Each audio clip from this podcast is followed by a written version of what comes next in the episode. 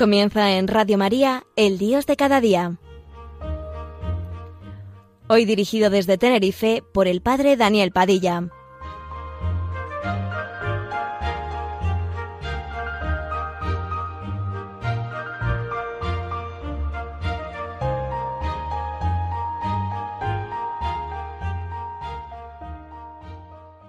Buenos días amigos, con ustedes el Dios de cada día, este programa de la mañana de los sábados que nos puede orientar y servir para la reflexión cristiana, para decir en voz alta pensamientos y deseos que todos llevamos en el corazón. Algunas mujeres fueron las primeras. Es el Evangelio de Lucas el que nos ha conservado la memoria en el relato de los de Maús. Algunas mujeres de las nuestras nos han sobresaltado. Fueron muy de mañana al sepulcro y no encontrando su cuerpo, volvieron a contarlo incluso que habían visto una aparición de ángeles que les habían dicho que estaba vivo. Algunos de los nuestros fueron también al sepulcro y lo encontraron tal y como lo habían dicho las mujeres, pero a él no lo vieron. Ahí está la diferencia, amigos. Ante un mismo dato, una tumba, unos se atienen a la posibilidad de los hechos y se quedan encerrados en los límites de su conocer, no lo hemos visto. Otros, otras en este caso, se abren a una palabra que trasciende su visión y anuncian, está vivo. Nuestro modo de actuar es así. Nuestra iglesia, nuestro mundo están necesitados de ese anuncio, aunque se sobresalten. Por eso vamos a acercarnos a esas mujeres de las nuestras para que nos ayuden a encontrar caminos que aun cuando nos resulten desconcertantes nos acerquen al Evangelio de Jesús. La mujer que perdió una dragma, la que tenía un flujo de sangre, la hija de Jairo, sufren una pérdida, sí, pero al mismo tiempo son mujeres en búsqueda. En primer lugar se presentan aquellas que aparecen marcadas por un dinamismo de pérdida y de búsqueda. Aquella mujer de la parábola de Lucas que poseía diez monedas y perdió una, aquella otra, la hemorroísa de Marcos, con otra pérdida más grave porque era la vida misma la que se le escapaba en aquel flujo de sangre que parecía incurable. Y la tercera es la hija de Jairo, una niña que estaba ya en las fronteras mismas de la muerte. No creo que nos resulte difícil reconocer en ellas ciertos rasgos de nuestro mundo, un mundo que ha perdido la moneda de sus mejores valores y al que se le están escapando sus fuerzas vitales. Vivimos inmersos en una sociedad que entre todos hemos colaborado a crear y de alguna manera podíamos temernos las consecuencias que habrían de generarse, cuando lo que prevalece por encima de todo es la capacidad de adquirir, hacer, promover, aliarse con todo lo que funciona, desencadenar procesos que escapan al propio control y buscar febrilmente lo que ofrece dosis de placer inmediato, estamos engendrando una especie de máquina ciega, privada de memoria, y un tipo de ciudadano que estará dispuesto a admitir lo que sea con tal de que nada le haga descender de su nivel de vida. Ese dogma que está exigiendo tantas fidelidades. La descripción de eso que llamamos el hombre actual, occidental, por supuesto, de raza blanca y de, de, nivel cultural y social medio, independientemente de lo que estemos viviendo en este momento, tendría mucho que ver con la de alguien que ha perdido el norte, que se aturde en un océano de posibilidades, que rechaza los compromisos de larga duración, que se emancipa de toda referencia trascendental, que renuncia de antemano a cualquier pretensión de validez universal. Es alguien que valora por encima de todo la verdad, verificable y la eficacia, mientras que otras esferas del humano, la ética, la esfera comunicativa, quedan marginadas. Ensimismado en su narcisismo y sordo a las llamadas de la alteridad, se le mueren las utopías a la vez que él se instala en el reino de la mediocridad. La pérdida de la solidaridad le hace vivir como normal una sociedad de los dos tercios, en la que una mayoría puede condenar democráticamente a los más débiles a la pobreza o a la marginación social. Cuando la sensibilidad está embotada, se puede contemplar desentendidamente la destrucción y la muerte en la calle o en los medios de comunicación. Se sabe todo sobre los medios, pero se ignoran los fines. Se acude al dios dinero y a la diosa técnica, al autoengaño en la visión de la realidad, al culto del cuerpo y a la obsesión por la imagen, a la medicina paralela de las sectas y los esoterismos. Pero los viajes exóticos, los horóscopos, la burbuja insonorizada, la macrobiótica, el aire acondicionado, el diseño italiano y la Coca-Cola Light resultan tan incapaces de curar como aquellos médicos en los que había gastado toda su fortuna la hemorroísa del Evangelio. Si miramos los aspectos religiosos, también los pensamos en clave de pérdida. Nos parece que estamos en los últimos estertores de la pertinencia social de la religión y que hemos pasado de una presencia de influjo a otra de irrelevancia. Mucha gente se define aún como religiosa, pero la familia y otras estructuras sociales parecen como que cada vez más son incapaces de proporcionar el contexto social en que pueda ser enseñada y vivida la fe. La religión está cada vez más marginada y privatizada, y muchos la consideran una superestructura carente de interés. Ya no tiene el papel que desempeñaba en el pasado y ha dejado de ser la única fuente dadora de sentido y de valores para la sociedad. A la Iglesia se le escapa el poder en la ciudad y en las instituciones educativas o caritativas que le daban una imagen social determinada. En un mundo occidental, en situación poscristiana, el vacío espiritual parece ser la única alternativa a la fe y se diría que ya no existe una solución religiosa a los problemas de una sociedad pluralista y no confesional. Muchos cristianos tienen en el fondo la sensación de que Dios debe de estar bastante entristecido ante la emancipación y la autonomía de nuestra sociedad. En su conjunto, el diagnóstico resulta más de muerte que de pérdida y nos sentimos tentados de levantar acta de defunción como aquella gente que le decía a Jairo, el jefe de la sinagoga, que había acudido a Jesús para que curara a su hija que estaba en las últimas. La niña ha muerto, ¿para qué molestar al maestro? Y sin embargo Jesús tenía otra clave de lectura para lo que otros interpretaban como síntomas de muerte. ¿Qué alboroto y qué lloro son estos? La niña no está muerta, está dormida nos dice Marcos en el capítulo 5. Es una afirmación que pone en cuestión la negatividad apresurada de nuestras descripciones y nos ofrece otras perspectivas, otros puntos de anclaje a la hora de analizar la realidad. La única condición es que nos neguemos a dar por definitivamente perdido lo que misteriosamente Dios considera con posibilidades de ser salvado. En torno a creer o no que nuestro mundo tiene remedio, se escinde la humanidad en dos bandos con mayor hondura divisoria que en torno a cualquier otro asunto sobre el que podamos discutir los humanos.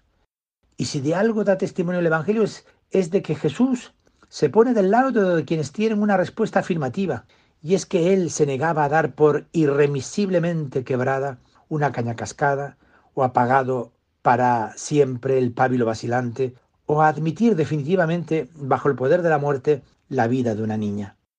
Lo que ocurre es que mirar así la historia, a las personas e incluso el porvenir de la religión supone aceptar unos criterios diferentes, supone salirse de esquemas en relación concurrente entre Dios y el hombre y atreverse a pensar que quizá Dios se alegre de la autonomía del hombre y que posiblemente sea un bien y no un mal lamentable el que la Iglesia haya perdido eso que podríamos llamar el poder del amén, es decir, la pretensión de querer dictar la verdad para todos y de una vez por todas.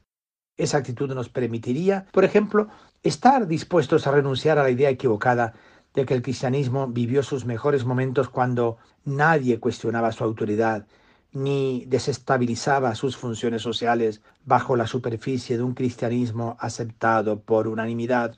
Me pregunto, ¿no seguía la sociedad siendo pagana en su interior?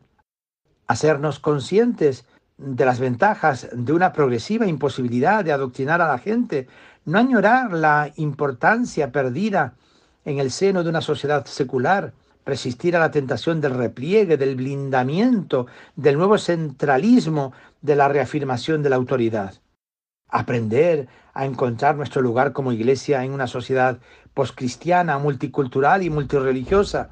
Aceptar que el lugar que el Evangelio nos señala siempre el de abajo, el de la diaconía, porque fue ahí donde estuvo Jesús lavando los pies a los suyos. Aceptar el desafío que el individualismo y la reivindicación de la libertad de conciencia plantean al concepto eclesiástico de autoridad. Seguiremos aceptando pasivamente que muchos hombres y mujeres se sigan distanciando secretamente de la Iglesia porque piensan que no hay sitio para ellos, dado que no pueden adherirse plenamente a sus directrices. Celebrar como una ocasión, como un kairos y no como un inconveniente, esta situación de pobreza, de desnudez, de falta de apoyos, porque quizá desde ella podamos ser testigos de nuestro Dios con menos ambigüedad. Ojalá al escuchar esta canción se reavive en ti ese entusiasmo que nos viene de Jesucristo resucitado.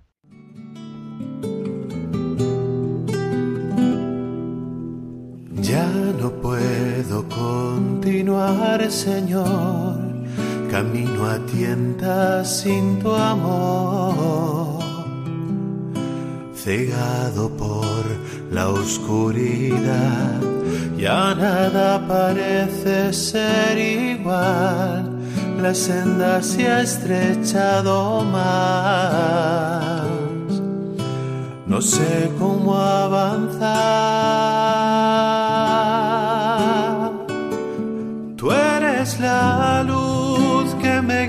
al caminar. Tú eres la luz que me invita a confiar. Tú eres esa luz que me alumbra una vez más y cuando ya no puedo más, eres esa fuerza que me hace levantar. Tú eres esa luz que me guía al caminar. Tú eres la luz que me invita a confiar. Tú eres esa luz que me alumbra y cuando ya no puedo más, tu luz me hace continuar.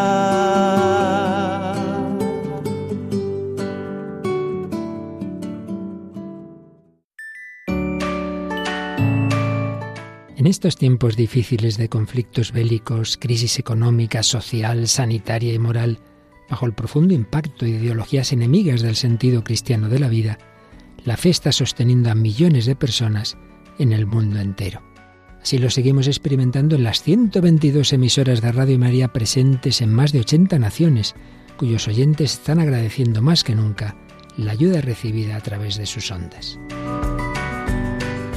En este mes de mayo Queremos dar gracias a la Virgen por este don de su radio, un pequeño grano de mostaza en el jardín de la iglesia, que la Virgen ha puesto en nuestras manos como un talento a cuidar y fructificar, para lo que os invitamos a intensificar vuestra oración al Espíritu Santo, a hablar a muchos de esta radio y a contribuir con vuestro compromiso voluntario y donativos, por pequeños que sean, a extender Radio María en España y en el mundo, especialmente en las naciones más necesitadas a las que dedicamos nuestra maratón misionera bajo el lema Quien reza no tiene miedo al futuro.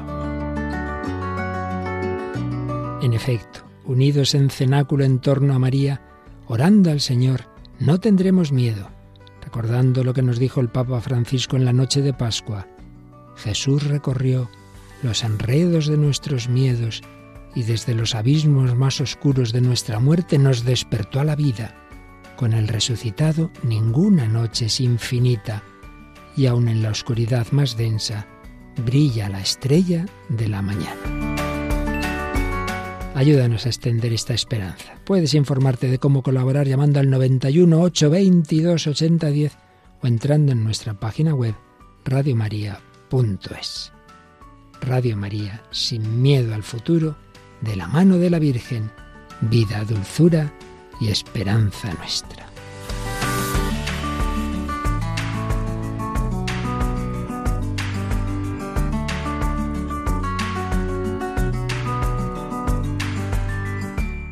Como ya hemos escuchado, se nos invita a participar en, la radio de la Virgen mediante nuestros donativos. Es para sostener la radio de la Virgen en España y en todo el mundo. Seguro que todo el bien que podamos hacer tú participas de una manera singular, apoyando esta iniciativa. Gracias.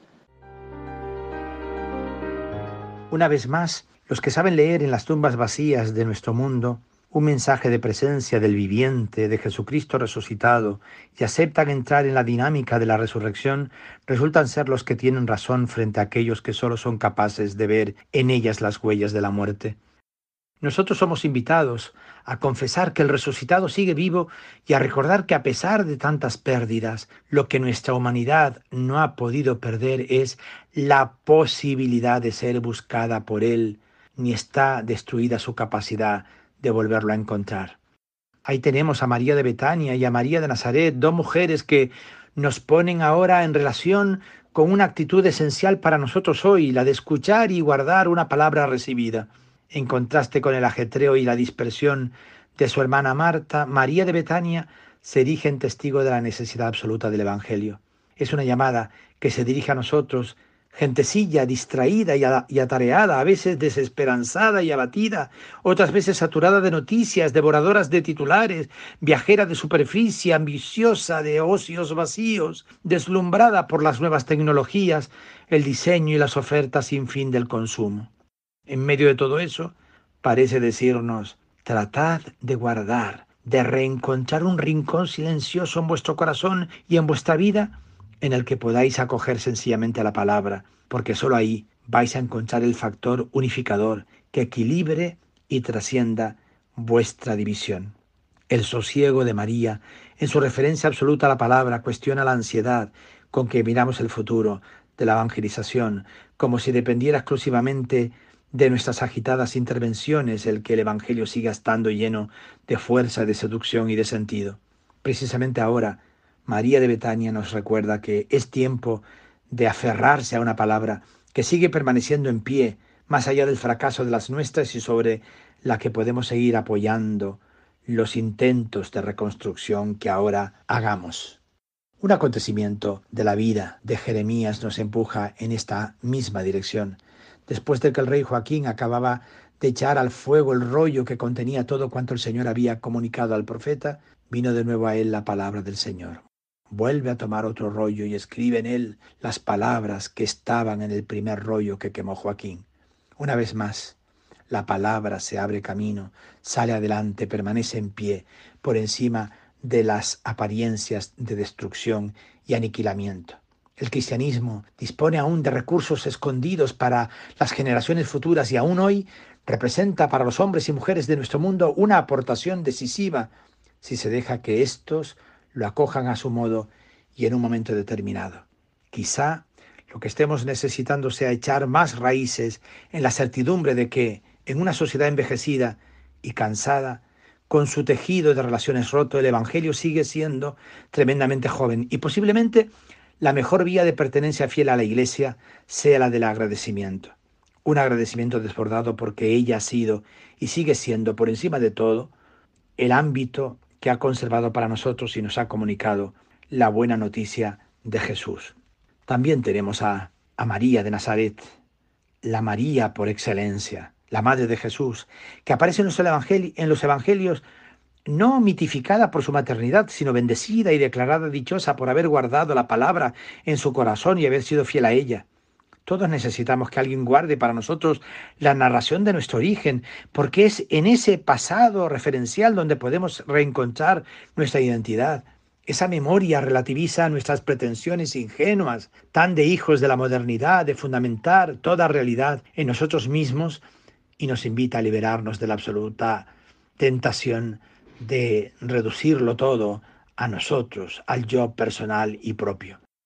Una palabra a la que no solo podemos referirnos con la mayúscula de la trascendencia porque también se ha hecho carne, se ha inculturado en nuestras mediaciones históricas, políticas, psicológicas, culturales, artísticas. Por eso no podemos olvidar ni despilfarrar la herencia que hemos recibido como europeos, esa lengua materna con que nuestros antepasados elaboraron para nosotros palabras como dignidad de la persona, derechos humanos, igualdad, democracia, libertad. Ni podemos olvidar tampoco esos rasgos que han sido constantes en la historia de la civilización europea, adaptación, inculturación, creatividad y capacidad para pensar el mundo desde el hombre y para el hombre. María de Nazaret nos enseña a los cristianos de hoy a escuchar la palabra, a guardar nuestras señas de identidad y a seguir explorando los manantiales escondidos que la dureza de la vida no ha conseguido resecarnos. Y me quiero referir rapidísimamente a aquellas mujeres que también iban camino del sepulcro intentando por encima de todo encontrarse con el cuerpo de Jesús para embalsamarlo y para ungirlo.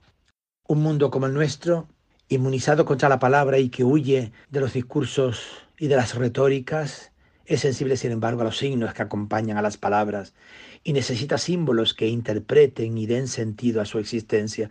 Por eso nuestra mirada se vuelve hacia esas mujeres que a lo largo de los evangelios se relacionaron con Jesús, no con palabras, sino con el gesto silencioso de derramar sobre él sus perfumes. Aquella mujer pecadora que, estando Jesús en casa de Simón el fariseo, llegó con un frasco de perfume de nardo auténtico, muy caro, quebró el frasco y se lo derramó sobre la cabeza. O aquella otra mujer que en Betania, seis días antes de la Pascua, tomó una libra de perfume de nardo puro de mucho precio y ungió con él los pies de Jesús secándoselos con sus cabellos, o las mujeres que el primer día de la semana de madrugada acudieron al sepulcro con aromas para embalsamar a Jesús. En los tres casos se trata de gestos nacidos más del apasionamiento que de la reflexión y mucho menos del cálculo. En los tres casos hay una desmesura y una ruptura de límites que desafía la mirada cicatera de quienes lo contemplan desde su pragmatismo ponderado. ¿A dónde van corriendo en medio de la noche? ¿A qué viene ese derroche? Preguntarán siempre los que nunca han tenido noticias de la locura de los que aman, los ciudadanos de un mundo en el que, como dice Jeremías, ha cesado la voz alegre y la voz gozosa, la voz del novio y la voz de la novia, la fragancia del perfume y la luz de la lámpara. En tiempos de desencanto, lo que atrae y asombra es que haya gente capaz de realizar gestos arriesgados nacidos del reconocimiento desbordado de gozo de tener una historia de relación con Dios y haber sido seducidos por Él en su resurrección. Ese encuentro permite apostar ya en el presente por un futuro que tiene toda la fragilidad de lo que aún no existe y de lo que no es demostrable ni manipulable, esperar la llegada de un dueño que siempre se retrasa, negarse a dejar a nadie por imposible, aguardar con una confianza terca y activa de que en uno mismo y en los otros sigue viva la semilla del reino. Quizá no tengamos a nuestro alcance más que gestos mínimos, pero es el poder desconocido de esos gestos tan desvalidamente humanos, tan desconcertantes e insólitos, lo que puede conseguir que en otros broten preguntas se alumbren fuentes olvidadas, se vuelva a abrir la herida sangrante de una ausencia. Mirarán al que traspasaron, dice Juan, recordando la vieja sentencia de Zacarías. Y es que tanto en tiempos del antiguo profeta como en tiempos del evangelista, en este hoy que es el nuestro y en ese futuro en el que Dios sigue viniendo en nuestra busca, la marca más verdadera de su presencia van a seguirla teniendo aquellos que consientan dejarse traspasar por la grandeza del Evangelio y de Jesucristo resucitado. Buenos días amigos.